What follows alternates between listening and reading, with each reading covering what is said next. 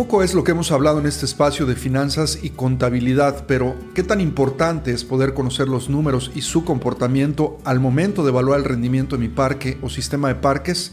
Lo que no podemos medir, no lo podemos controlar y no podemos seguir diseñando y construyendo aquello que no podamos mantener y operar. Estas son dos frases que hemos venido promoviendo desde la NPR y a las que hoy les daremos sentido. Te doy la bienvenida a este el episodio 36 de Podcast Parques. El día de hoy vamos a hablar a profundidad de finanzas y contabilidad, pero desde un enfoque práctico, cuando se trata de administrar y gestionar espacios públicos. No importa su tamaño, su vocación o la ubicación. Visitantes, ingresos propios, rentas y concesiones son algunos de los elementos que definen los ingresos de los estados financieros de nuestros parques, al mismo tiempo que conceptos como nóminas, gastos operativos, y el reemplazamiento de equipamientos forman parte de los egresos que hay que tener controlados y hacerlos eficientes. Hoy le vamos a tomar una radiografía financiera a nuestro parque. ¿Quieres saber de qué está enfermo el tuyo? Quédate a descubrirlo, que ya comenzamos. Estás escuchando Podcast Parques, donde encontrarás tips, consejos y las mejores prácticas probadas por expertos internacionales. Esta y cada semana. Ahora con ustedes, su anfitrión, Luis Roman. He tenido la oportunidad de comentarte en episodios anteriores que parte de mi trabajo como consultor en parques urbanos en los últimos 10 años ha estado enfocado al diseño participativo, a la construcción comunitaria y a un tema en específico en el que nos hemos especializado y que ha terminado siendo muy enriquecedor en nuestra vida profesional, que es la sostenibilidad financiera. Y antes de empezar con los elementos de nuestra radiografía financiera, voy a explicar qué es este término y cómo se está utilizando en muchas, muchas partes del mundo. Es más, Empecemos primero por decir lo que no es la sostenibilidad financiera.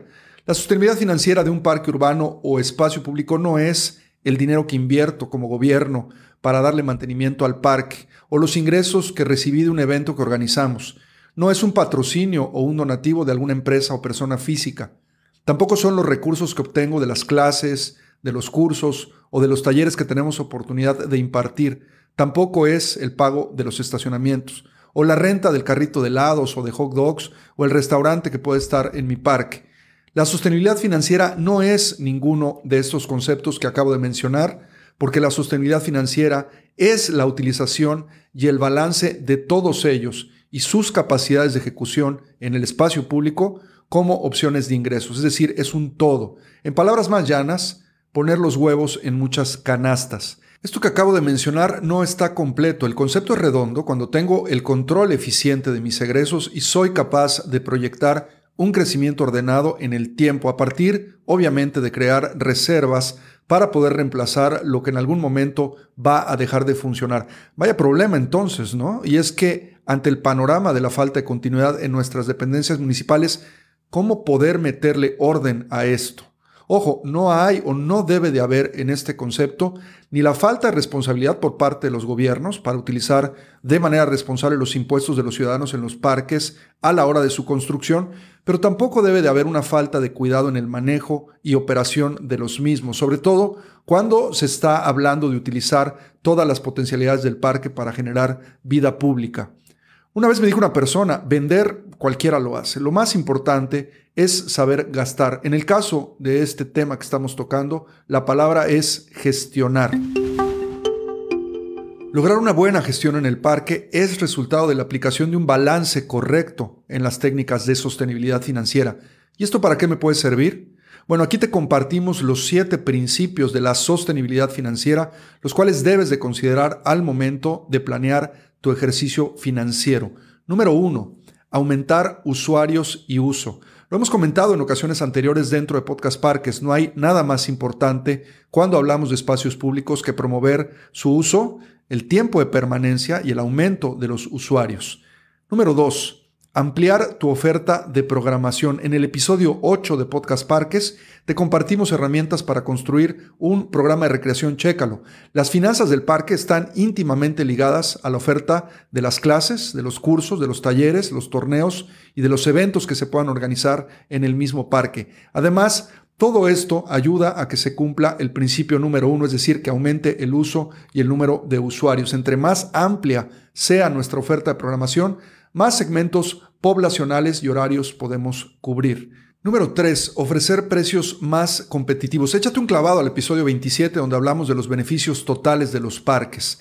Entre estos beneficios están los ahorros directos. Este concepto está íntimamente ligado al potencial del parque al momento de ofertar servicios a la comunidad, sobre todo a un costo más económico que lo pudiera hacer un privado o un tercero, o en el mejor de los casos de forma gratuita. Número 4. Diversificar tus ingresos. Es importante que descubras el potencial del parque. Al hacerlo, vas a poder conectar con nuevos públicos, vas a poder ampliar tu oferta de servicios y generar economía mientras rentabilizas las diversas áreas de tu espacio, de tu parque. El número 5. Hacer eficientes tus egresos en la parte, como lo decíamos hace un momento, de los gastos. Al conocer de manera profunda tu operación, vas a poder hacer un mapa de tus procesos, elevar sus estándares y poder medirlos y evaluarlos de mejor manera para poder eficientar la parte de los egresos. Número 6, pasamos a la parte de ampliar tus proyectos de capital. Ah, ¿cómo nos duele este tema de los proyectos de capital? Bueno, pues esto puede dejar de ser un dolor de cabeza. El parque debe de contar con herramientas de mediano y largo plazo que le permitan planear de manera correcta al momento justo del cual deben de restablecerse los procesos para un proyecto de capital o es decir, se tenga que cambiar algo en el parque. Y número siete, proyectar un crecimiento ordenado y sostenido. Al final del día, todo se resume en este último principio. Todo esto que debemos de hacer es para poder crecer y hacerlo de manera sana. Un plan de sostenibilidad financiera nos debe de permitir generar las condiciones para no comprometer el futuro del espacio, sino más bien para poder contar con los recursos necesarios para, en la medida de lo posible, operarlo. Ya que sabemos qué es y qué no es la sostenibilidad financiera, ahora nuestro punto de partida es saber con qué información contamos. Para empezar, hay que entender que es muy diferente un plan de sostenibilidad financiera para un sistema de parques que para un parque en específico. Cada parque es distinto, sobre todo cuando hablamos de parques de escala media y grande. Los parques barriales, como parte de un sistema, tienen un tratamiento diferente, pero no por eso están condenados. De hecho, puedes revisar el episodio 12 de Podcast Parques, donde hablamos de las diferentes oportunidades para estos espacios. Bueno, independientemente si hablamos de un sistema o un parque en específico, los elementos que tenemos que analizar cuando se trata de indicadores y de información son muy similares. Lo que varía totalmente es su aplicación, porque esta entonces sí debe de ser por parque. ¿Cuál es la razón? Todos los parques son diferentes en tamaños, en vocaciones y también su ubicación en la ciudad tiene mucho que ver. Esto condiciona las capacidades en la generación de ingresos y complica también la operación y el mantenimiento. Pero bueno, por algún lado tenemos que empezar. Lo recomendable es generar pilotos y sobre los pilotos poder hacer procesos que después extendamos a otros espacios. Por esta razón es que cuando hablamos de sistemas, las oportunidades de sostenibilidad financiera tienen que ser eso, un catálogo de opciones. Cuando hablamos ya de un parque en específico, es entonces que de acuerdo al tamaño, a la vocación, a su lugar de origen en la ciudad, es que podemos orientar los ingresos y hacer eficientes los egresos. A ver, vamos a explicarlo esto, pero con manzanitas. Primero, mide, mide todo el tiempo. Hay que medir los visitantes semanales, los mensuales y los anuales. La única forma en la que podemos planear una oferta y calcular los egresos es proyectar para cuántas personas lo vamos a hacer. No me sirve de nada hacer un pastel para 50 personas si a mi fiesta solo van a llegar 10. Para esto existen técnicas de conteo por promedios que puedes usar para calcular la posible ocupación de los espacios en función del tiempo o calcular con base a el análisis de la zona a cuántos ciudadanos le puede dar servicio tu espacio.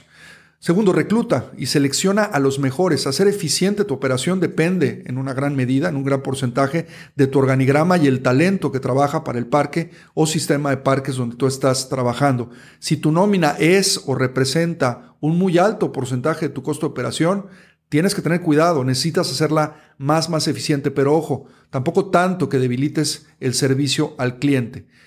Tercero, marketea. ¿Se puede esa expresión? Bueno, usemos la mercadotecnia, la comunicación y la investigación de mercados, también las relaciones públicas, para poder exponencializar los ingresos de los parques. Los cánones nos dicen que entre el 4 y el 6% del presupuesto de operación de mi parque, hablando de parques grandes o medianos, se debe de ir a actividades de promoción y mercadeo. ¿Qué tan bien estás vendiendo tu parque? Qué tanto mides el servicio al cliente y su satisfacción o qué tan bien y con cuántos canales te estás comunicando con la comunidad. Y por último, Y antes de pasar a la lectura de la radiografía financiera del parque, tienes que desarrollar políticas que puedan normar el funcionamiento de tu espacio, tan amplias y tan variadas como puedas, que hablen de tus asociaciones, de tu programa de voluntariado, por ejemplo, o de tu programa de becas si es que lo tienes para apoyar temas de equidad, pero que apliquen para el establecimiento de tus precios, por ejemplo, o para fijar un porcentaje en la recuperación de tus costos cuando se trate de actividades recreativas. En fin, que puedan darte un marco de referencia y acción. Vamos a pasar finalmente a hablar de los elementos que deben de contener tus estados financieros. Y en realidad el contenido no es muy diferente a otros estados financieros que se utilizan para administrar otro tipo de espacios, ya sean públicos o privados. Lo que va a ser importante es lo que al final enumeremos como los supuestos financieros. Vamos a hablar primero de los ingresos. Y en los ingresos vamos a cubrir cinco áreas importantes. Uno, la aportación o las aportaciones del gobierno. Existen las municipales, las estatales o provinciales, dependiendo de dónde vivas, y obviamente las que vienen de los gobiernos ya federales, es decir, de los países. También obviamente los ingresos relacionados a la programación y la recreación. Ya lo hemos hablado en muchas ocasiones, son estos temas de las clases, de los cursos, de los eventos, los talleres, en fin, toda la actividad que se realiza dentro del espacio público. Otra de las cosas importantes dentro de los ingresos son las concesiones. Estas pueden ser de alimentos, pueden ser de productos, Pueden ser recreativas también, por ejemplo, la renta de las lanchas, la renta de las bicicletas. Pueden ser deportivas en función de las canchas o espacios que tengas para la práctica del deporte en tu parque. Y también de servicio, como pueden ser a lo mejor los estacionamientos. Bueno, lo siguiente también en el área de ingresos son los donativos. Puedes revisar el episodio 20 de Podcast Parques, se llama Filantropizando mi parque, donde explicamos a detalle todas las oportunidades que un parque tiene en este rubro de ingresos. Y finalmente, en esta área de ingresos, los patrocinios. Toda la actividad comercial en el parque puede o debe de generar, pero es importante apoyar esta estrategia con una política, precisamente hablamos hace un momento, una política de patrocinios que esté muy bien definida y que acote muy bien lo que puede y no se puede hacer. Bueno, ya hemos sacado la primera parte de la radiografía que es el área de ingresos. Vamos a pasar ahora al área de los egresos y esta está compuesta por cinco grandes rubros. Lo primero es la nómina, toda la carga laboral, ya sea de tiempo completo, de tiempo parcial y de voluntariado, que nos pueda arrojar un gasto, debe de estar colocada en el área de la nómina. Es la parte del talento humano. La segunda parte de esta parte de egresos son los gastos administrativos y estos están relacionados a la papelería, el mobiliario de oficina, equipo de cómputo, los gastos que pueda tener el parque o el sistema de parques en capacitación de personal, uniformes, internet, servicio contable, etcétera, todos estos tipos de gastos administrativos. La tercera parte son también gastos que ahora tienen que ver con la operación. Los gastos operativos están relacionados, por ejemplo, a la energía, a la telefonía, al agua, a los equipos de seguridad que se puedan necesitar, los seguros que se tengan que contratar, la recolección, por ejemplo, de la basura, los consumibles de limpieza, en fin, hasta también podemos meter aquí los materiales para el área de programación. Luego tenemos también los gastos de mantenimiento y estos están relacionados al uso de refacciones, a la compra de equipo y herramientas, obviamente para la parte operativa, los combustibles y las reparaciones en general.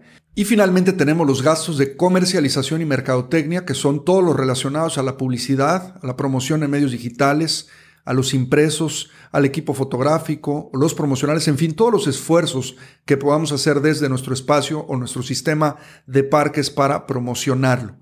Ahora, ¿qué viene después de los ingresos y egresos? Sí, posiblemente un flujo positivo que se va a traducir en una utilidad o tal vez un flujo negativo ojalá y no, que se va a traducir en una pérdida. Aquí lo importante es que podamos establecer en nuestro esquema, primero, un remanente o una reserva. Sugerimos que al menos sea el 10% del flujo acumulado que nos tiene que servir para los tiempos de vacas flacas, como está pasando ahora en el tema de la pandemia, donde muchos parques han visto comprometidos sus temas operativos. Número dos, después del remanente, debemos de alinear en nuestra proyección los diversos proyectos de capital que el parque va a necesitar con el paso de los años. Esto es fundamental. Sin recursos para modificar o reemplazar los diversos equipamientos, atracciones o servicios de nuestro parque o sistema de parques, estaremos comprometiendo el futuro de los mismos. Después de las reservas y los proyectos de capital, entonces es que tendríamos que haber logrado que el numerito se vea de color negro. Esto va a significar que tengamos una utilidad. El objetivo de los parques, sin embargo, cuando se trata de la sostenibilidad financiera, no es crear utilidad. Si nuestro parque tiene dentro de sus vocaciones y potencialidades la capacidad de generarla, puede entonces ayudar a otros parques de la ciudad que no la tengan. Este concepto lo conocemos como ser un parque o espacio público padrino. El poder contar con una buena proyección financiera basada en un buen balance entre la captación de ingresos y una eficiencia en el manejo de los egresos debe de estar apoyada por los supuestos financieros. Estos enunciados deben de marcar la forma en la cual los administradores de los parques debemos de manejar el presupuesto de operación y en general la gestión del mismo. Estos se dividen en tres supuestos de precios, supuestos de gastos e ingresos y supuestos de operación. Vamos a profundizar más en ellos en otro episodio de Podcast Parks. No existe un debate en relación a si el espacio público debe de recibir todo el apoyo financiero del Estado. Dentro de las responsabilidades de los gobiernos está procurar las condiciones necesarias para que los impuestos de los ciudadanos se destinen a estas labores. Lo que tratamos siempre de decir es que el problema es mucho más complejo de lo que parece. Tenemos mucho que aprender y hacer y sin duda nos va a llevar varias décadas tratar de encontrar aquellas fórmulas y procesos que nos garanticen que esto pueda suceder. Parte de lo que hablamos el día de hoy es un pequeño pedazo del proceso completo. Mientras logramos establecer y pulir precisamente estos procesos, tenemos que empezar por espacios determinados de nuestra ciudad, como lo dijimos anteriormente, por pilotos. Mucho nos puede ayudar tomar en cuenta las siguientes recomendaciones cuando discutamos en comunidad el tema de la sostenibilidad financiera aplicada a los espacios públicos. Número uno, los ciudadanos demandan más y mejores espacios públicos y de recreación de calidad. Esto no lo podemos pasar ya por alto. Número dos, los espacios públicos enfrentan uno de los mayores retos debido al acelerado crecimiento de las ciudades y la falta de planeación, diseño y presupuesto de los gobiernos municipales y estatales. Número tres, la vocación del desarrollo sostenible de un espacio público está específicamente orientado a elevar los indicadores de rentabilidad social, tales como la salud, la economía, el cuidado del medio ambiente, la seguridad pública y la cohesión social, pensando en mejorar la vida pública, no en buscar la utilidad simplemente por buscar la utilidad. Número cuatro, hay que invertir en desarrollar modelos de gestión integral que puedan ayudar a lograr independencia financiera y de operación. Hay parques en nuestras ciudades que tienen las condiciones para poder hacer esto. Número cinco, hay que generar los mecanismos que den certeza jurídica y las condiciones legales para que inversionistas, donadores, patrocinadores, organizadores de eventos, concesionarios y promotores de actividades recreativas puedan desarrollar modelos de éxito dentro de nuestros espacios públicos. Si estás interesado en saber más de este apasionante tema o quieres comenzar el camino en el establecimiento de un proceso integral de sostenibilidad para tu parque o sistema de parques, mándame un correo a luis@parquesdemexico.org y con mucho gusto podemos platicar y buscar las mejores opciones. De la misma forma, y como en todos los episodios de Podcast Parque lo hacemos, te queremos invitar a unirte a nuestra comunidad, la más grande y especializada en toda América Latina. Ingresa a www.anpr.org.mx y conoce todos los recursos gratuitos que tenemos disponibles para ti y también todo lo que de forma exclusiva tenemos para nuestros miembros. Si aún no eres uno de ellos, ¿qué estás esperando? La NPR es una organización civil de membresía y cada semana le traemos a todos nuestros miembros contenidos exclusivos para ampliar sus capacidades profesionales. Puedes probar todos estos beneficios sin costo por 7 días. Te dejamos en las notas de este podcast una liga para que lo puedas hacer. También te invitamos a que te suscribas a Podcast Parques. De esta manera podrás recibir en el reproductor de tu preferencia semana a semana todos los contenidos que preparamos para ti. Gracias, muchas gracias por escucharnos y ayudarnos a compartir este movimiento. Cada vez que lo haces, ayudas a otra persona a conocer más de nuestra labor y su importancia dentro del sector de parques en América Latina. Nos escuchamos la próxima semana en otra emisión más de Podcast Parques. Nuestro podcast ha terminado. Te recordamos visitar nuestro sitio web www.anpr.org.mx y seguirnos en redes sociales como arroba ANPR México.